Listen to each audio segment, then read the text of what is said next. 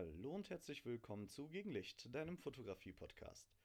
Ja, in der Folge 6, in welcher wir uns gerade befinden, geht es um das Thema Objektive.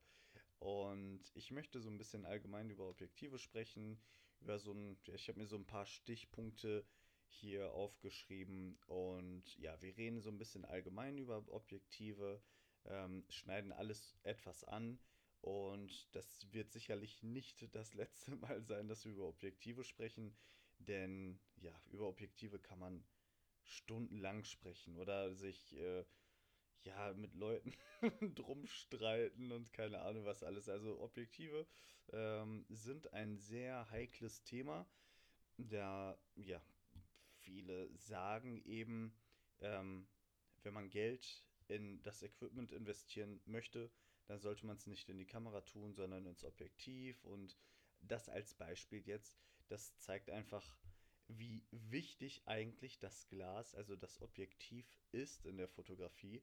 Und ja, dass es selbst höher gestellt wird als die Kamera.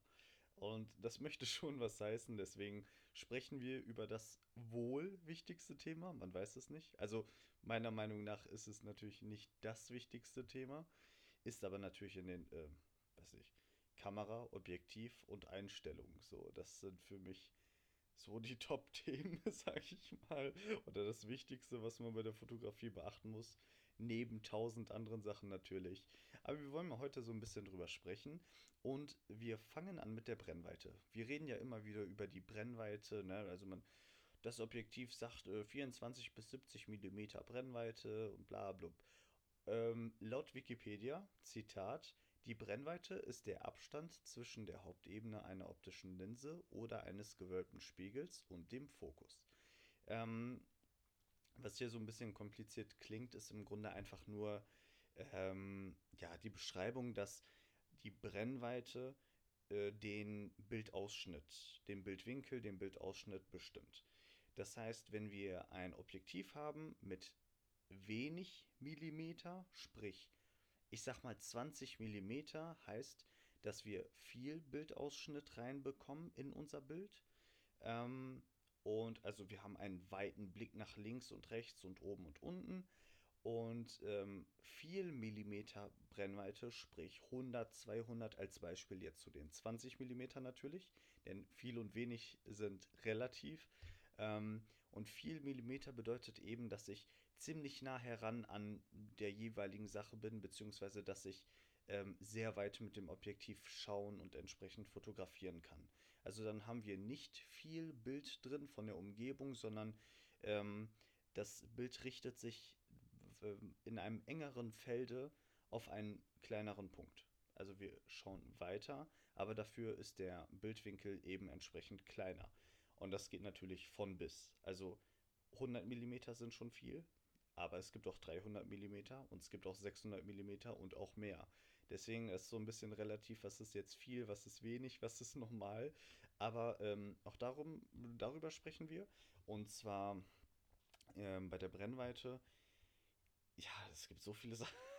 also, Erstmal zu ähm, dem menschlichen Auge. Ich habe das schon mal äh, erklärt in einer vorherigen Folge. Und zwar der Grund, warum halt viele Festbrennweiten zum Beispiel ähm, bei 50 mm liegen, ist die Tatsache, dass ähm, 50 mm eben recht nah so an den Blickwinkel des menschlichen Auges herankommen.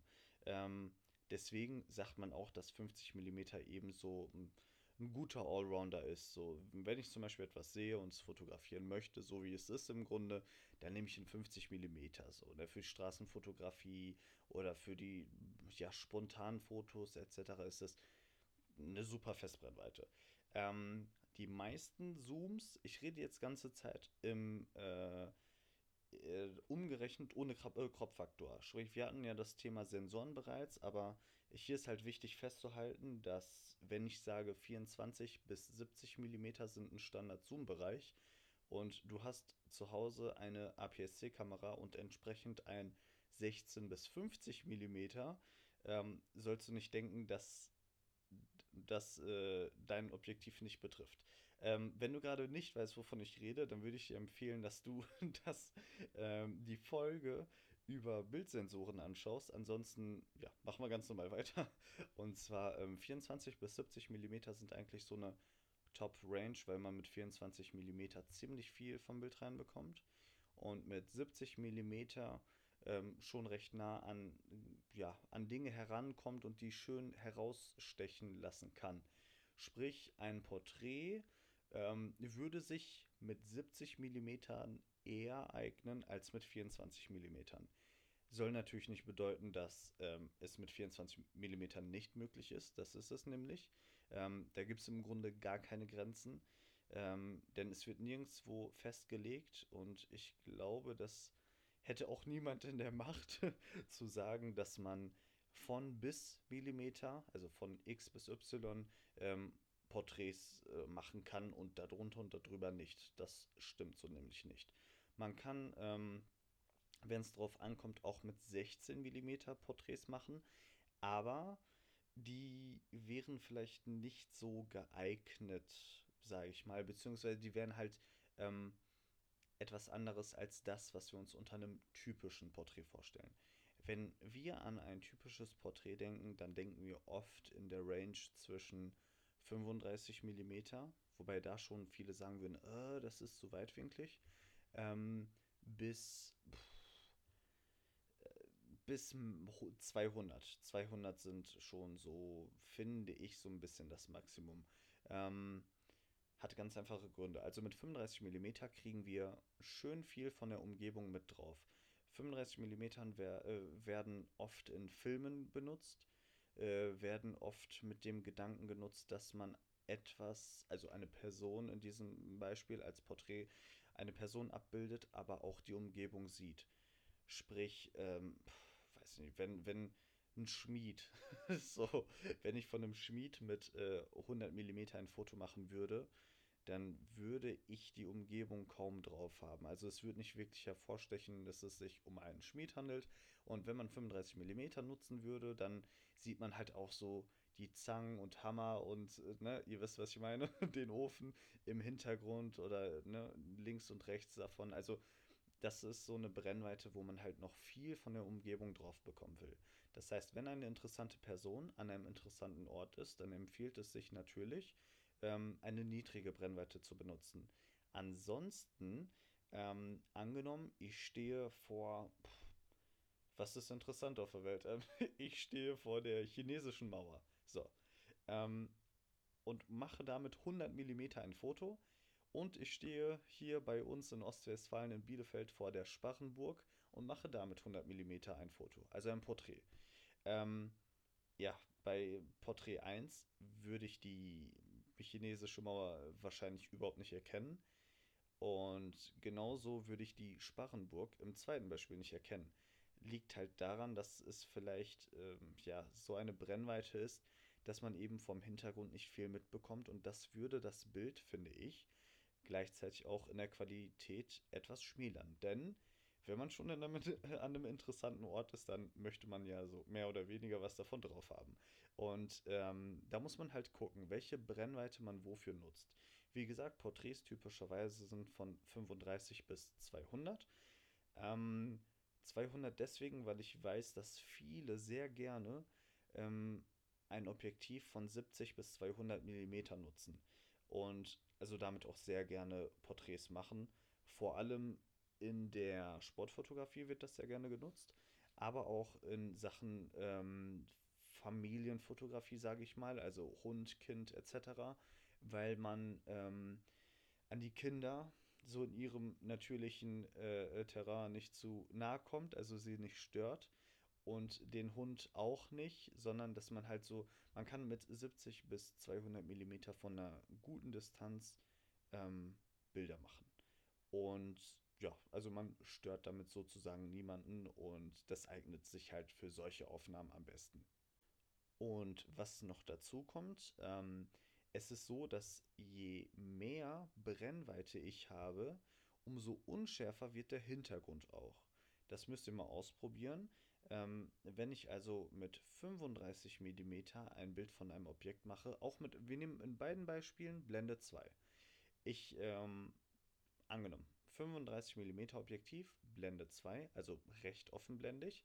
Ähm, ich mache ein Foto von einem Objekt auf Blende 2 und vergleiche dann mal die Hintergrundunschärfe mit 200 mm und Blende 2. Ähm, das werden Welten sein. und äh, woran das genau liegt, zu erklären, maße ich mir nicht an. Also es gibt da ein paar Fachbegriffe und ich könnte es versuchen zu erklären, aber da bin ich ganz ehrlich nicht so tief in der Materie, dass ich es jetzt ähm, ja, auf technischen Grundlagen erklären könnte. Deswegen, man kann das ganz easy googeln. Wenn man es herausfinden möchte, dann kann man es auch herausfinden. Ähm, mir hat bis jetzt die Information gereicht, dass es so ist. Ich musste bis jetzt noch nicht wirklich wissen, wieso das so ist. Ähm, deswegen, ne, aber da wisst ihr Bescheid. Deswegen sind, wenn ihr Porträts aufnehmen wollt, die halt besonders, äh, so ein besonders schönes Bouquet haben, also so eine besonders schöne Hintergrundunschärfe, dann solltet ihr euch an den Objektiven orientieren, die ähm, besonders, äh, besonders viel Brennweite haben und besonders offenblendig sind.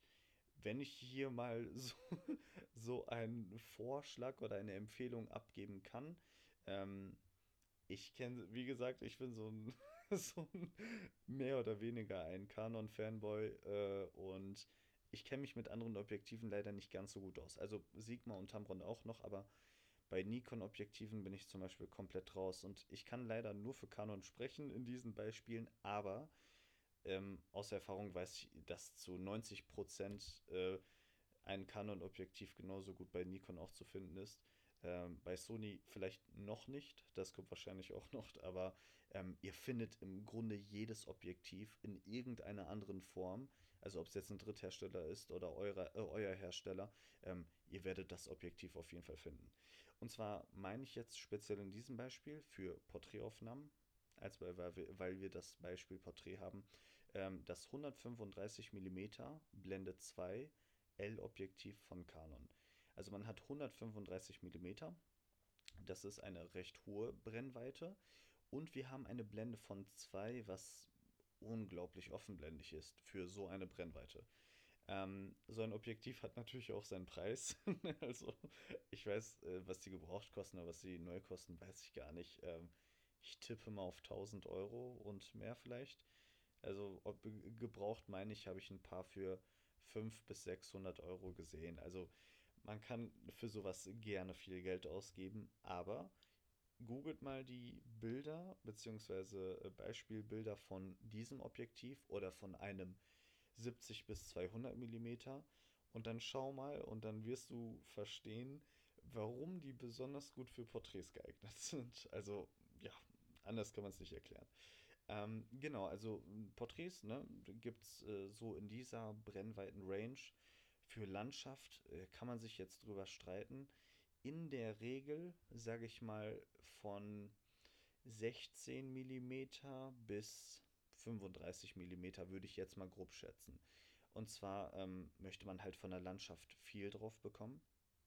Ähm, und in der Regel möchte man bei Landschaft oder braucht man bei Landschaft besser gesagt, nicht möchte, sondern man braucht in der Regel bei Landschaftsfotos ähm, nicht viel Brennweite. Also alles über 35, denke ich mal, ähm, wird bei Landschaftsfotografen, die sich darauf spezialisiert haben oder Hobbyfotografen, die besonders gerne Landschaft machen, ähm, ich denke mal, bei den meisten wird es über 35 wieder ja, so ein bisschen unnötig, sage ich mal.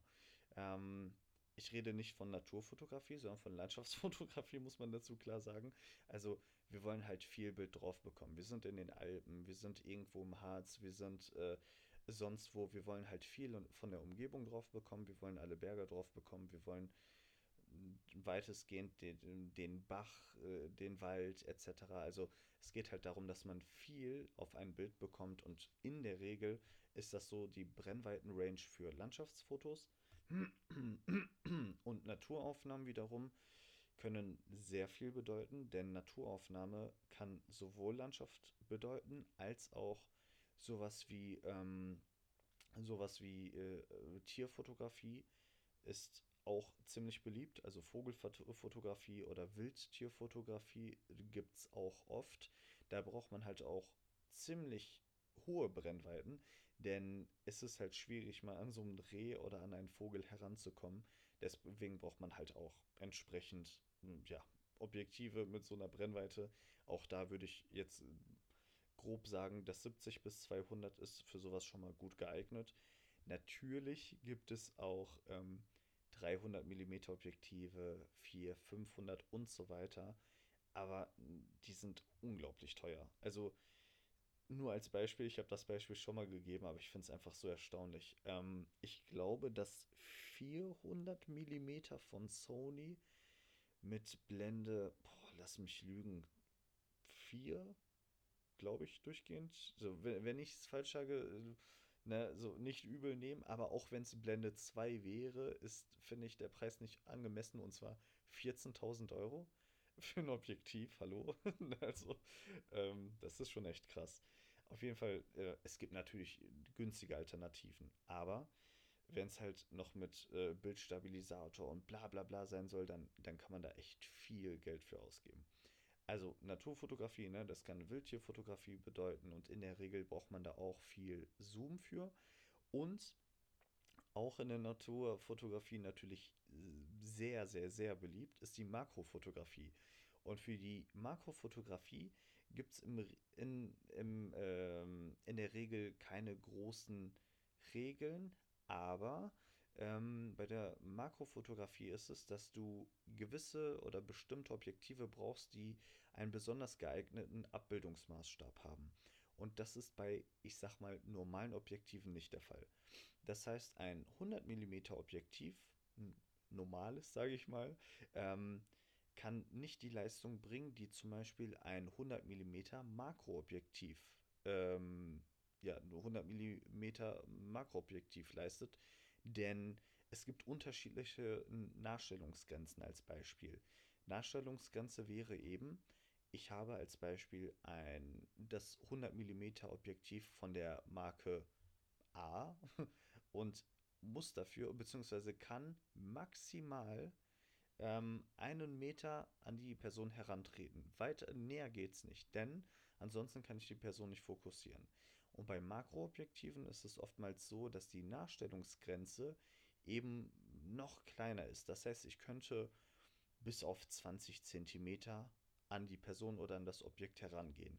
Und das Besondere dabei ist eben, die Brennweite an sich bleibt zwar gleich, aber trotzdem bin ich viel näher am Objekt oder an der Person.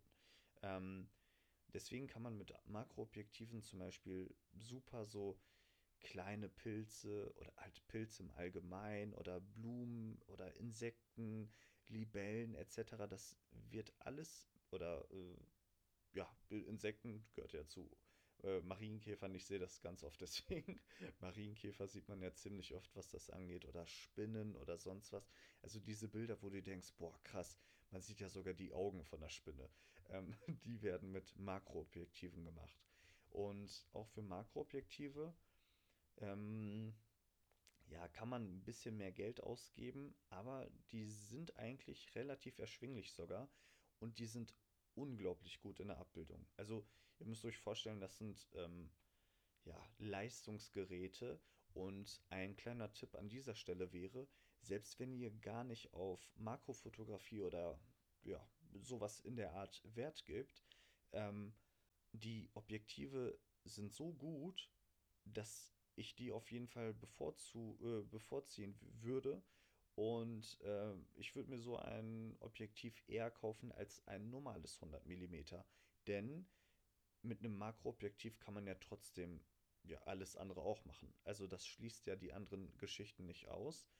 Nur man hätte noch den Vorteil, dass in der Regel halt die Nachstellungsgrenze viel geringer ist und die sind qualitativ sehr, sehr, sehr, sehr gut gemacht. Also von der Bild äh, von der ähm, Abbildungsqualität sehr hohes Standard, weil man eben für Makrofotografie auch entsprechend ähm, sehr gute Details und Bildwiedergabe und ähnliches braucht. Ähm, deswegen sind die Makroobjektive halt so gut konstruiert.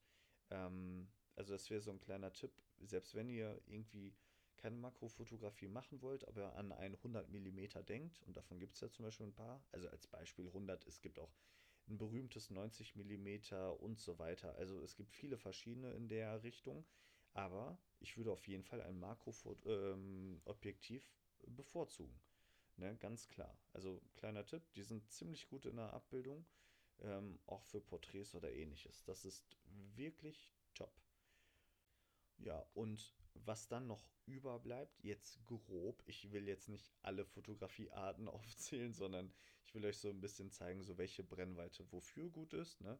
Also wir halten fest, so die niedrigen Brennweiten, wo wir viel Bild reinbekommen wollen, sind eher so für, ja, für, für Landschaften geeignet und ja, ab, ich sag mal, ähm, 70, 80 und mehr wollen wir dann halt so ähm, schon gezielte Objekte oder Personen fotografieren, zum Beispiel in der ähm, Naturfotografie, Tiere oder Vögel oder ähnliches, wo wir halt viel Zoom brauchen, zum Beispiel Sportfotografie, äh, wo man von der, ähm, vom, vom Spielfeldrand aus ähm, natürlich Fotos machen will, die sozusagen nah aussehen. Ähm, dafür brauchen wir solche Objektive. Und was jetzt noch zu ergänzen wäre, so für die mittlere Range, sind äh, ja Street Photography Objektive, sag ich mal, also die Brennweite, die wir für ähm, die Standard-Straßenfotografie brauchen. Das wäre alles so zwischen 35 und 70 Millimeter. Das heißt, ähm, wir haben nicht so viel vom Bild drin, wir haben es aber auch nicht so sehr, sehr reingezoomt, sondern wir wollen halt die Umgebung so natürlich wie möglich ähm, fotografieren und wiedergeben. Das heißt, ein Straßenfotograf, ganz beliebtes Objektiv äh, für Straßenfotografie ist ein 35 mm. Ähm, man, kommt, äh, man bekommt viel rein, aber auch nicht zu viel. Also man sieht noch alles ganz klar im, im Vordergrund. Also es geht nichts wirklich unter, ähm, aber man bekommt dennoch viel rein, sage ich mal. Ähm, und dann, wie gesagt, das 50 mm ist auch so ein Standardobjektiv. Ähm, damit kriegt man halt alles Mögliche abgebildet. Nur, ähm, ja, bei so bestimmten Sachen wird es halt schwierig. Mit einem 50 mm kann man auch Landschaftsfotos machen, aber da wäre es natürlich besser, wenn man zweitwinkliger hat.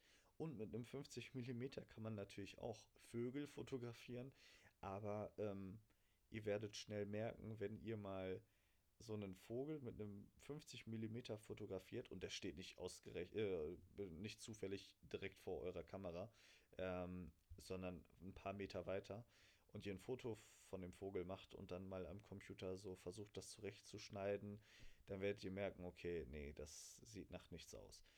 Also so ein 50 mm ist ein super Objektiv, die sind günstig, die sind extrem offenblendig, also ich rede von, natürlich vom Sta von der Standard-Festbrennweite, äh, dem 50 mm 1.8 von Canon, Nikon, Sony, Fuji und bla bla. Nee, sorry, Fuji nicht. Fuji ist APC, äh, APS-C.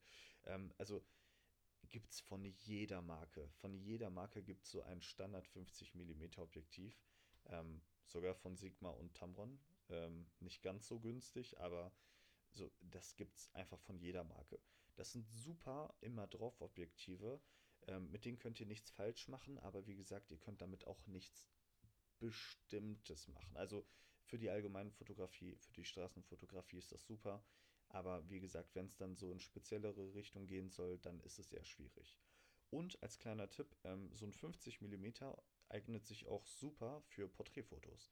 Also man hat nicht unbedingt diesen unglaublich schönen, äh, die unglaub, äh, unglaublich schöne Hintergrundunschärfe wie von einer höheren Brennweite. Aber die äh, Objektive sind preis-leistungstechnisch sowas von unschlagbar und man bekommt damit so eine tolle Bildqualität geliefert, äh, da kann man im Grunde nicht viel falsch machen. Ja, und nachdem wir jetzt knapp äh, 24 Minuten über die Brennweite gesprochen haben. Äh, genau, und ich muss noch dazu sagen, wie gesagt, ähm, ich habe gerade nicht die ganzen Fotografiearten aufgezählt, bevor jetzt jemand sagt, hey, so, und was ist mit meiner, ne? Sondern ähm, das war jetzt nur so ein Beispiel für die verschiedenen Brennweiten. Und was natürlich nach der Brennweite kommt, ist die Blende. Da gibt es natürlich viele verschiedene Dinge. Es gibt offenblendige Objektive, es gibt von bis blendige Objektive, heißt, ähm, nicht mit einer durchgehenden Blende, sondern mit einer Blende, die variiert, je nachdem, welche Brennweite wir eingestellt haben. Ähm, und um das zu verstehen, ein einfaches Beispiel.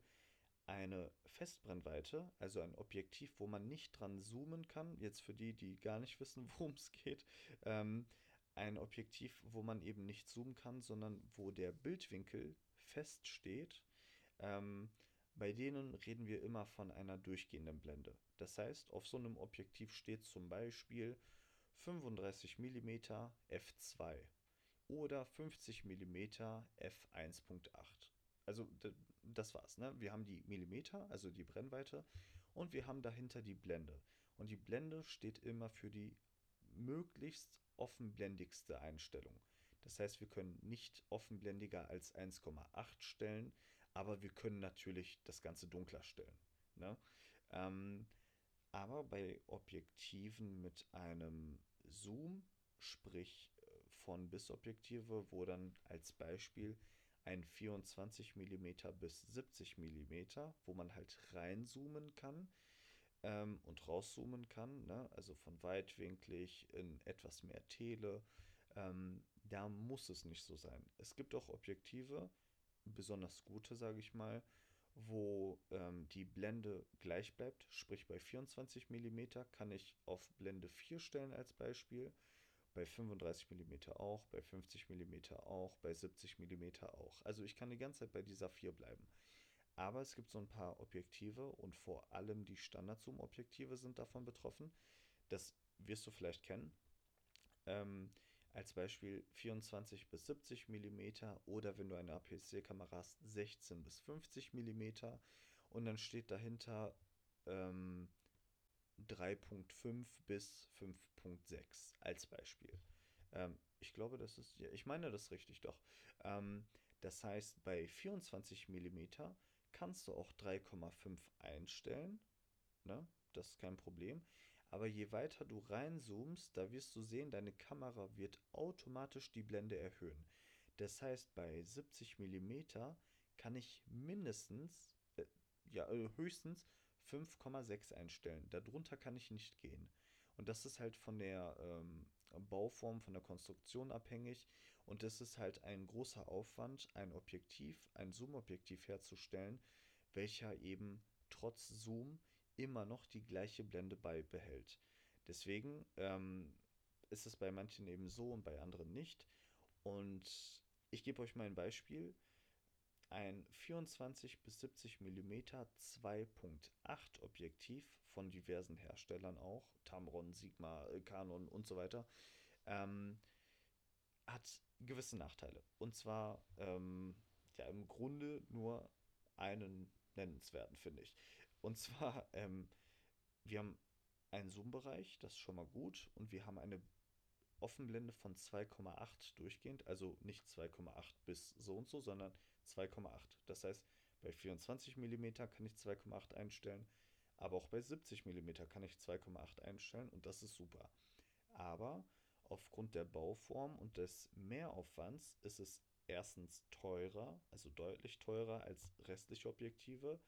Ähm, und zum anderen sind die Objektive auch entsprechend groß und schwer, denn das ist äh, von der Verarbeitung, wie gesagt, eben schwieriger zu machen und auch technisch schwieriger umzusetzen. Man braucht mehr, mehr, mehr Linsen und ähnliches. Also es ist halt grundsätzlich schwieriger, das zu bauen. Deswegen ist es preislich und gewichts- und größentechnisch eben ja, so ein bisschen, so ein bisschen größer und teurer, sage ich mal.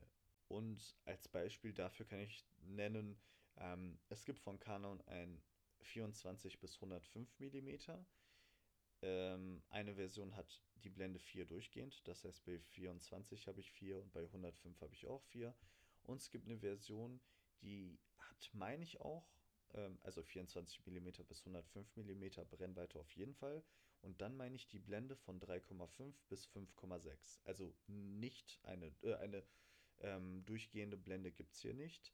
Ähm, und die kostet irgendwie neu so viel, wie das Objektiv gebraucht kostet. Das mit der Blende 4 durchgehend, wenn ich mich jetzt nicht irre. Aber so in etwa in die Richtung geht das Ganze. Also es macht wirklich einen Unterschied, ähm, was für ein Objektiv ihr euch kauft. Ja, nachdem wir das Thema Blende auch so ein bisschen angeschnitten haben, ähm, nee, sorry, was ich noch dazu sagen muss, natürlich ist, ähm, offenblende, ob, äh, offenblendige Objektive sind natürlich sehr erwünscht, denn wir haben ein, äh, eine noch stärkere Hintergrundunschärfe. Wir haben mehr Licht zur Verfügung, denn offenblendig bedeutet ja nicht nur, dass sich da optisch was ändert, sondern wir kriegen mehr Licht ins Objektiv rein. Und das könnte dann zum Beispiel bedeuten, wir brauchen, ähm, oder wir können an der Verschlusszeit sparen, wir können an der ISO sparen. Das heißt, wenn wir uns mal vorstellen, wir haben alles eingestellt und die ISO ist bei 1600 und wir hätten, wir würden mehr Licht reinbekommen, dann wird das Bild ja heller werden und dementsprechend können wir die ISO runterstellen, damit das Bild wieder normal belichtet ist und das wiederum würde uns zu mehr Bildqualität verhelfen, da eben mit steigendem ISO-Wert das Rauschen ja auch mehr wird. Und deswegen kann man für ähm, offenblendige Objektive, wenn man denn die richtigen, in Klammern falschen auswählt, viel Geld ausgeben. Ähm, und ja, also ne, wir offenblendige Objektive sind natürlich super, aber es ist natürlich schwierig von der Konstruktion auch, und das ist, was sehr, sehr, sehr teuer ist, ähm, offenblendige Weitwinkelobjektive zu bauen. Ist sehr schwierig und die kosten auch entsprechend. Und offenblendige, also starke Teleobjektive sind auch ziemlich teuer. Ne? Also wenn ihr euch mal, wenn ihr mal so ein Bild vor Augen habt, wie so ein National Geographic äh, äh Fotograf in Afrika irgendwelche Löwen abbildet mit so einem, ja, mit so, einer, mit so einem optisch äh, optisch weißen Raketenwerfer, so, ne, dann handelt es sich um ein Teleobjektiv, was halt, weiß nicht, 600 mm und mehr, es gibt da halt ziemlich viele und die sind halt auch riesig im Durchmesser. Und das ist halt technisch sonst nicht möglich, so ein Ding offenblendig hinzubekommen. Und ähm, für sowas kann man eben sehr viel Geld ausgeben. Und umgekehrt genauso für sehr weitwinklige Objektive. Denn weitwinklige Objektive, die besonders lichtstark sind, sind natürlich auch sehr gefragt, denn ähm, Sternfotografie, Milchstraßenfotografie oder ähnliches ist ähm, von solchen Objektiven eben abhängig und auch die sind in der Konstruktion schwieriger zu bauen. Ja, das so zum Thema Blende. Also, wenn ihr euch ein Objektiv aussuchen möchtet, schaut auf jeden Fall, dass ihr bei der Blende ja, es muss jetzt nicht 1,8 oder 2 sein, aber schaut, dass es da, ja, dass da schon eine gute Offenblende möglich ist. Ja, als nächstes kommen wir zum Thema Sensoren, denn auch von den Sensoren sind eben die Objektive abhängig. Ähm, ich kann zum Beispiel an meiner Canon Vollformat natürlich keine EFS-Objektive anbringen. Das sind eben Objektive, welche für APS-C-Sensoren konzipiert sind. Ähm, Deswegen muss ich halt schauen, dass ich EF-Objektive, also diese EF und EFS, die Geschichte nennt sich ähm, Bajonettanschluss. Also mein, meine Objektive haben ein EF-Bajonett und die ähm, APS-C-Kameras, Entschuldigung, die APS-C-Objektive haben ein EFS-Bajonett und dementsprechend ähm, sind die nicht miteinander äh, kompatibel. Es wäre zwar möglich, dass ich so ein EFS-Objektiv an meine Kamera anschließe, aber aufgrund des, ähm, des, des, äh, ach, des Sensordurchmessers ähm, wäre es nicht möglich, mit dem Objektiv vernünftige Bilder hinzubekommen, denn die Objektive sind so konzipiert, dass sie eben nicht einen größeren Durchmesser haben als mein Sensor und dementsprechend hätte ich bei den Bildern eine starke Vignettierung, also einen starken schwarzen Rand um meine Bilder herum. Und ich könnte mir die Kamera durch Fotos mit einem EFS-Objektiv kaputt machen, denn es könnte auch innen zu technischen Fehlern kommen, im Sinne von äh, der Spiegel kommt gegen das Objektiv oder so. Deswegen, ähm, natürlich, das werdet ihr vermutlich auch wissen, aber sich damit halt richtig auseinanderzusetzen, macht da doch einen Unterschied. Ähm, schaut, was für eine Kamera ihr habt und schaut vor allem auch, ähm, wie das bei den Fremdherstellern ist, wie die das da ähm, handhaben. Denn auch Fremdhersteller erstellen natürlich die Objektive für Vollformatkameras und für APS-C-Kameras. Und ich habe das schon mal gesagt, wenn ich sehe, was es für unglaublich gute APS-C-Objektive gibt, dann werde ich manchmal richtig neidisch, muss ich ganz ehrlich sagen. Weil es gibt manchmal, ich meine, das ist das Tamron, ein 18 bis 200 mm Objektiv, meine ich. Ähm, war das 18 oder 24? Irgendwas bis 200 auf jeden Fall. Ähm, ist zwar von der Blende, von der Offenblende nicht besonders gut, fängt auch irgendwie so im 3- oder 4er-Bereich an, aber ein unglaubliches Zoom-Objektiv. Ich meine, damit kriegt man ja alles hin. Wirklich alles. Ähm, man muss halt so ein bisschen auf Licht verzichten und auf die Hintergrundunschärfe, aber so als immer drauf Objektiv oder als Reiseobjektiv ähm, gibt es ja nichts Besseres. Also als Reiseobjektiv gibt es nichts Besseres als so ein Objektiv. Das an eine ordentliche APS-C-Kamera und ja, was will man mehr? Aber da sich natürlich die meisten mit sowas nicht zufrieden geben, mich eingeschlossen, und man natürlich so ein bisschen, man will das Maximum an Bouquet rausholen, man möchte schöne, scharfe Linsen und so weiter haben, ähm, da kommt man dann eben mit so einem Objektiv nicht sehr weit. Und zwar ähm, führt das direkt zum nächsten Punkt: Festbrennweite gegen Zoom-Objektive. Was spricht für eine Festbrennweite? Was spricht für einen Zoom?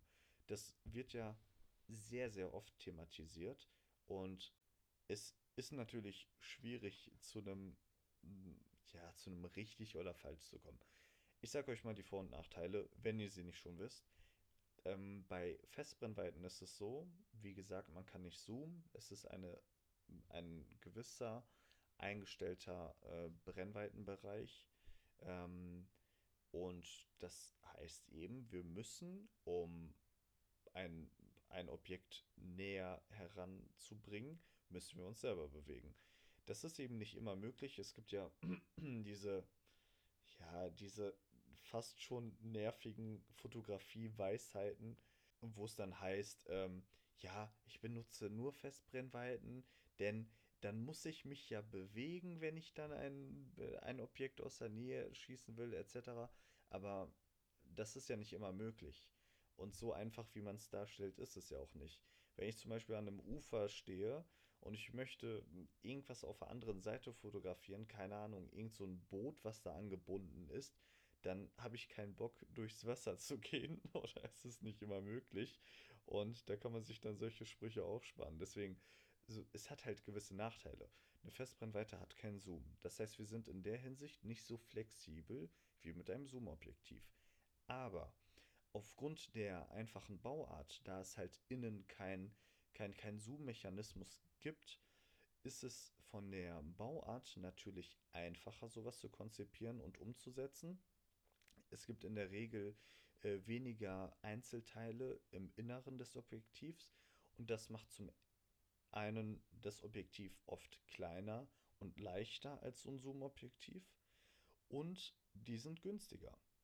Und vor allem, ähm, und es ist ähm, einfacher, die offenblendig zu konzipieren, denn das Hauptproblem ist ja, wenn man so ein Zoom-Objektiv baut, so von dem, was ich jetzt äh, von Profis gehört habe, das Hauptproblem ist wohl, dass man für jeden Brennweitenbereich eben das so perfekt einstellt, dass der Fokus auch sitzt danach. Und wenn man nur eine Brennweite hat, also unser Objektiv als Beispiel, habe ich ja eben genannt, ein 50 mm Objektiv Festbrennweite ist mit einer Offenblende von 1,8, dann ist es natürlich entsprechend einfach, ähm, die Gläser im Innenleben, die Einzelteile etc. so anzubringen, dass es halt nur für diesen Bereich zuständig ist. Und dieses 50 mm 1.8, äh, wovon ich rede, kostet äh, neu 100 Euro, 110 Euro ähm, und ist so unglaublich gut. Also das hat eigentlich fast jeder Fotograf. Also wenn du es noch nicht hast, ich kann es dir nur empfehlen, die gibt es auch gebraucht für die Hälfte. Gibt es überall bei einem eBay oder sonst was. Ähm, also es gibt sehr viele von denen und ähm, die sind halt günstig und saugut, wirklich. Schaut euch äh, Beispielbilder an.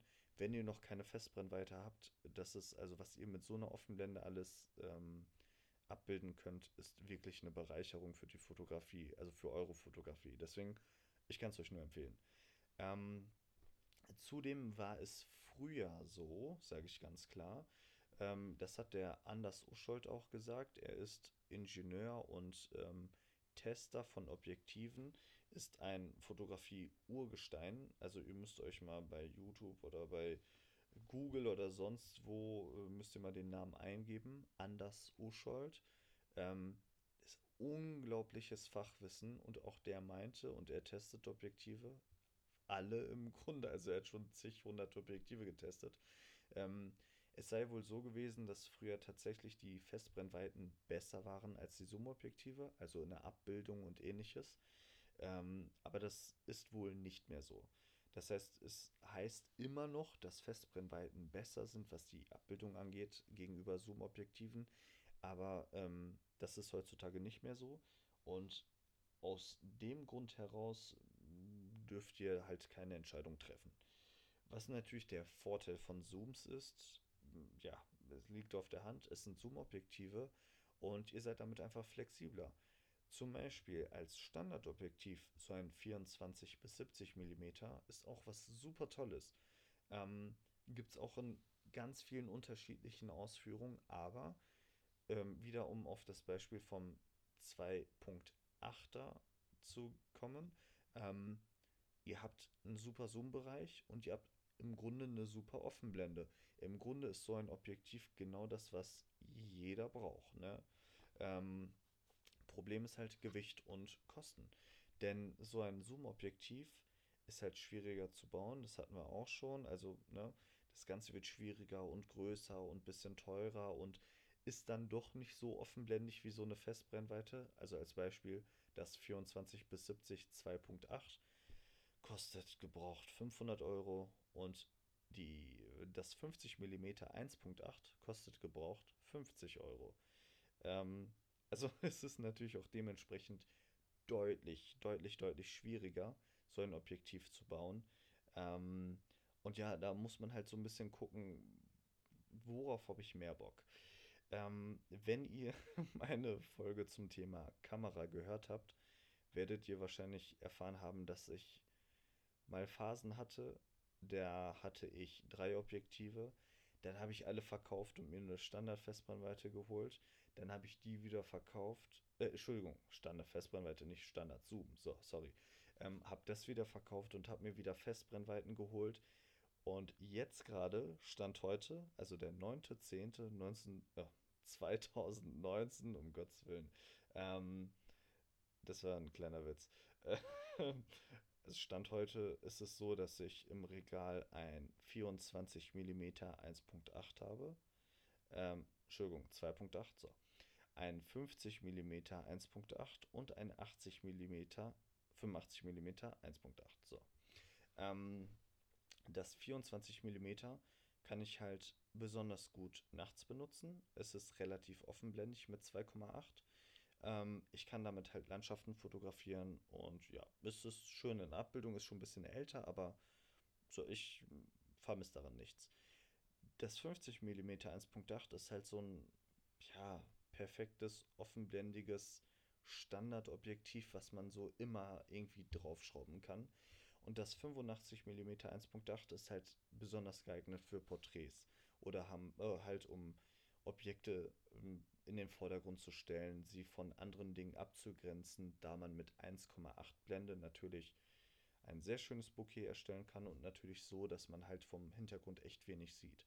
Also ein Ball auf der Wiese, ne, wenn ich das mit auf dem Boden, jetzt angenommen, so wenn man sich das mal vorstellen will, wenn ich da liege und einen Ball auf der Wiese mit 1.8 und 85 mm fotografiere, dann sieht man vom Hintergrund ähm, recht wenig. Also man sieht natürlich so ein schönes Bouquet, aber die, der Hintergrund oder was äh, ja, da sich abspielt, davon sieht man dann nicht mehr viel.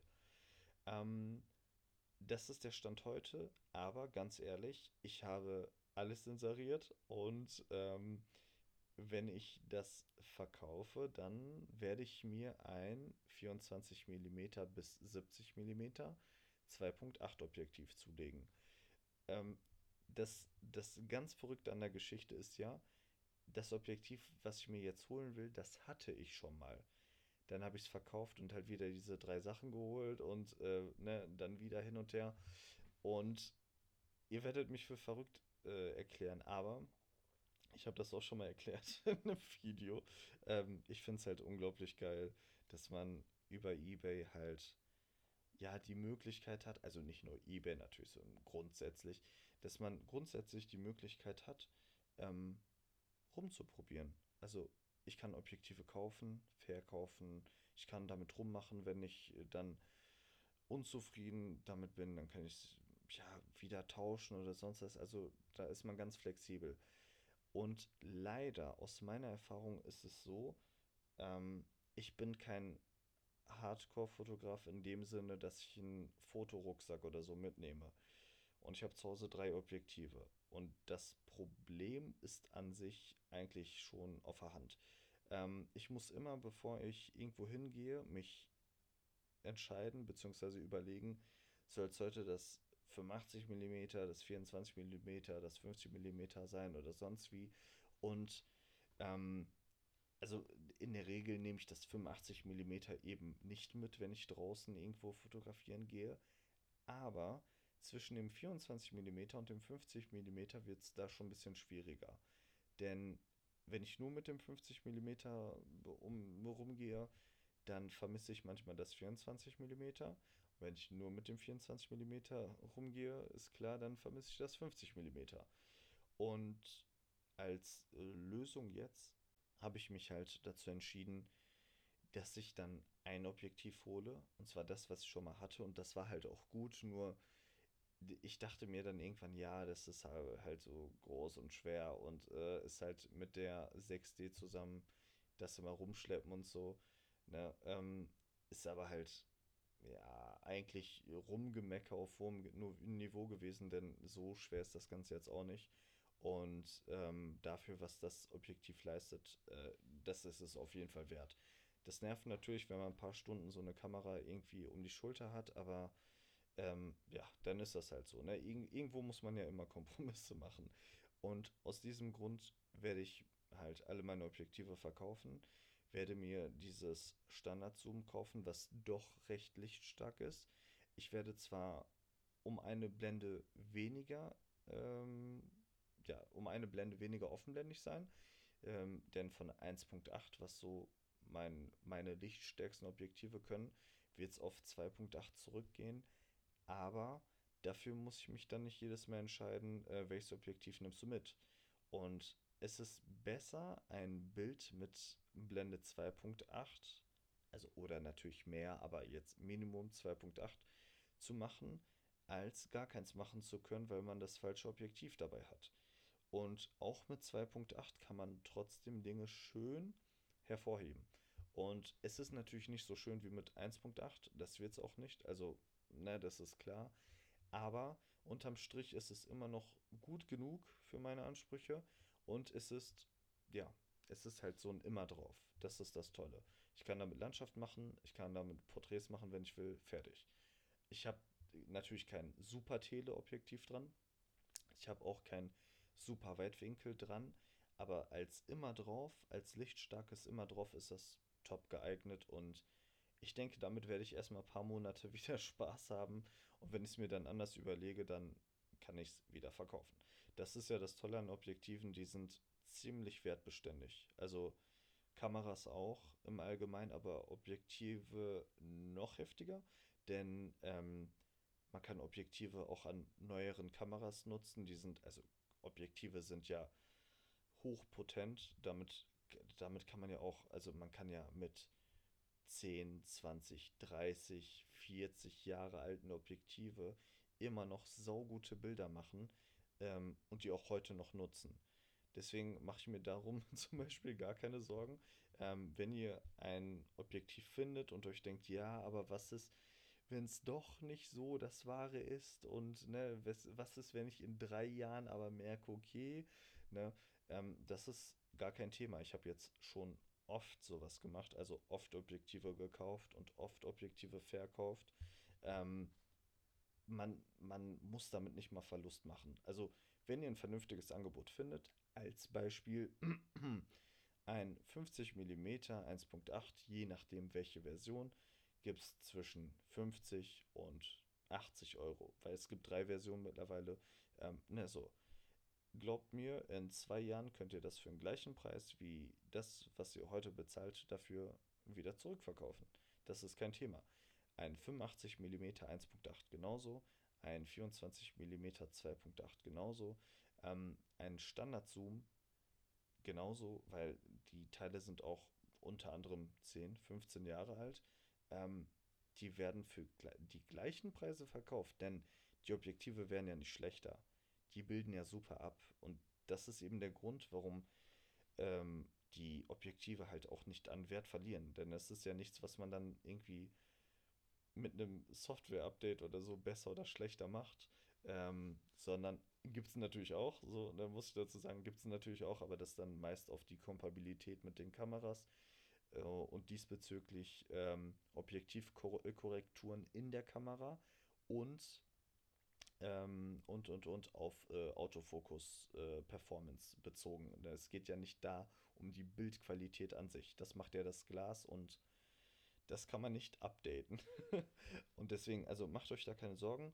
Wenn ihr am Überlegen seid, äh, wagt ruhig den Schritt, denn wenn es nicht geklappt hat, ja, mein Gott, dann verkaufen und weiter umschauen. So, ne? Also so, ich will euch so ein bisschen ermutigen dazu, denn nur durch Ausprobieren könnt ihr das Ganze halt, ja, könnt ihr halt gucken, ob das was für euch ist oder nicht. Ja, als Fazit, also wir haben jetzt über die groben Punkte gesprochen. Natürlich sind noch Dinge zu erwähnen wie ähm, Bildstabilisator oder ähnliches ähm, oder UV-Filter und so weiter. Das gehört ja alles mit zum Thema Objektive, aber das sprengt so ein bisschen den Rahmen. Und ähm, ja, darüber werden wir noch sicherlich andere Male sprechen.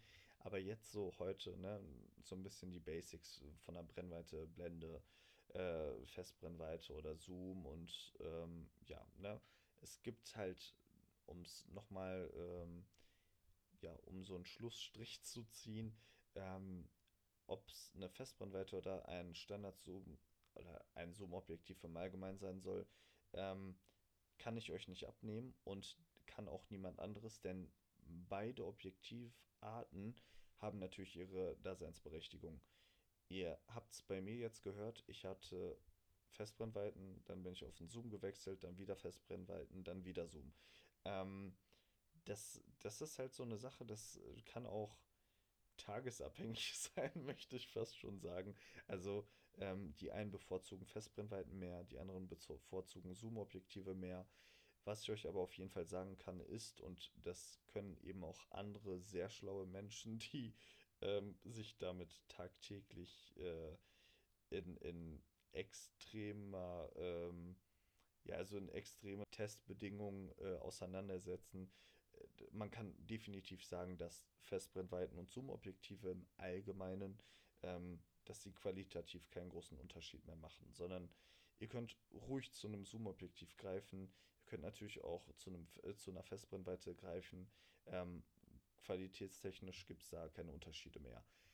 Ihr solltet natürlich halt ähm, eure Objektivwahl davon abhängig machen, was ihr gerne fotografiert, welche Blende ihr dafür braucht und ja, dementsprechend, was ihr fotografiert, natürlich gucken, äh, welche Brennweite brauche ich denn dafür und soll es denn ein Zoom werden, muss ich flexibel sein oder äh, kann ich mit einer Festbrennweite vielleicht sogar mehr, ähm, ja, mehr Erfolg haben, da man dann eben halt für weniger Geld ähm, und ja, eine, eine bessere Offenblende bekommt und ein leichteres Objektiv und und und. Also da muss man so ein bisschen abwägen, man muss ein bisschen schauen. Ähm, wenn, wenn euch das jetzt so an Informationen geholfen hat, freut mich das auf jeden Fall. Wenn ihr das alles schon wusstet, hoffe ich trotzdem, dass es für euch unterhaltsam war. Und ja, ich bedanke mich, dass ihr zugehört habt. Ist schon wieder eine längere Folge geworden. Ich freue mich. Und ähm, ja, ich hoffe, ihr seid beim nächsten Mal auch dabei bei Gegenlicht. Guten Tag, gute Nacht, wie auch immer. Macht's gut.